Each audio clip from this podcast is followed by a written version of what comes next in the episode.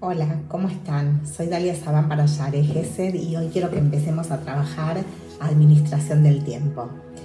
Tiene que ver con cómo administramos y cómo gestionamos nuestro tiempo de una manera productiva, de una manera que nos acerque al logro de todas esas metas y todos esos objetivos que declaramos querer alcanzar. Y lo primero que tenemos que hacer para poder administrar bien nuestro tiempo es primero distinguir, detectar que no lo estamos administrando bien. Es decir, ¿cómo podemos saber en qué momento de nuestra vida no estamos administrando bien nuestro tiempo? Bien, acaban algunos indicadores. Primero es cuando tu círculo más allegado, tu marido, tus hijos, te reclaman y te dicen, estás todo el tiempo ocupada, estás muchas horas trabajando, no tenés un ratito para mí. También cuando vamos teniendo compromisos que tenemos que lamentablemente romper por un tema de mala gestión y administración del tiempo, cuando no pudimos llegar a todo lo que teníamos en nuestra lista de eh, actividades a hacer, cada uno lo llamará como quiera, la lista de ruta, como le digo yo, algunos le dicen to-do list, la lista de todas las cositas que tenemos que hacer día por día. Y también tiene que ver cuando actuamos por impulso y vamos de alguna manera perdiendo la dirección, ¿sí? la direccionalidad de lo que queremos hacer. Es decir, muchas veces pasa que nosotras tenemos programado determinadas cosas para un determinado día, y el emergente, ¿sí? lo que va pasando a nuestro alrededor, hace que el otro le dé dirección a nuestro día. Es decir, en función de los pedidos que vamos teniendo, ¿sí? de nuestra gente, de nuestros amigos, de nuestros hijos, de el emergente que tenemos alrededor nuestro, nos van pidiendo cosas y eso hace que nosotras vayamos postergando, ¿sí? o dejando de lado los compromisos que tenemos en primer lugar con nosotras mismas. Esto es un tema muy interesante, es un tema largo, no se puede abordar en un solo video, vamos a tratar, a de hacer unos cuantos videitos para poder empezar a entender qué es lo que nos pasa cuando administramos mal el tiempo.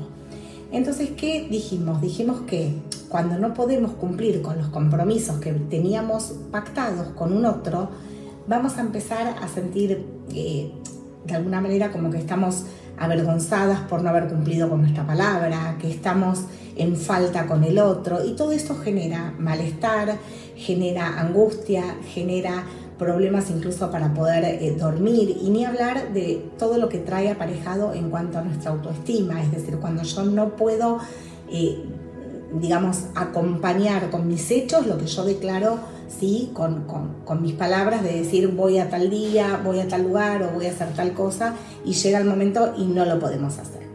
Entonces, lo primero es lo primero. Lo primero es tener en claro cuáles son tus objetivos, cuáles son tus metas. Como siempre decimos en este espacio, es fundamental asignar un espacio, un tiempo a pensarnos a nosotras mismas, a mirarnos al espejo y revisar lo que es adecuado, lo que nos resulta inadecuado, es poder tolerar las cosas que eh, no estoy haciendo, que no estoy pudiendo hacer y como siempre les digo, revisar qué necesito desarrollar en mí para poder alinearlo a mi favor.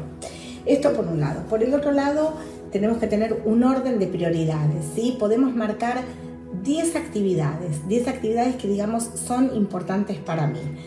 Si ponemos 20 actividades, seguramente vamos a tener que empezar a dejar cosas de lado. Entonces, tratar de ponernos 10 cosas para hacer, no todas en un día, por ejemplo, 10 cosas para una semana, ¿sí? Y asignarle un espacio en nuestra agenda. Es decir, visualizar en qué momento de la semana voy a tener tiempo para eso.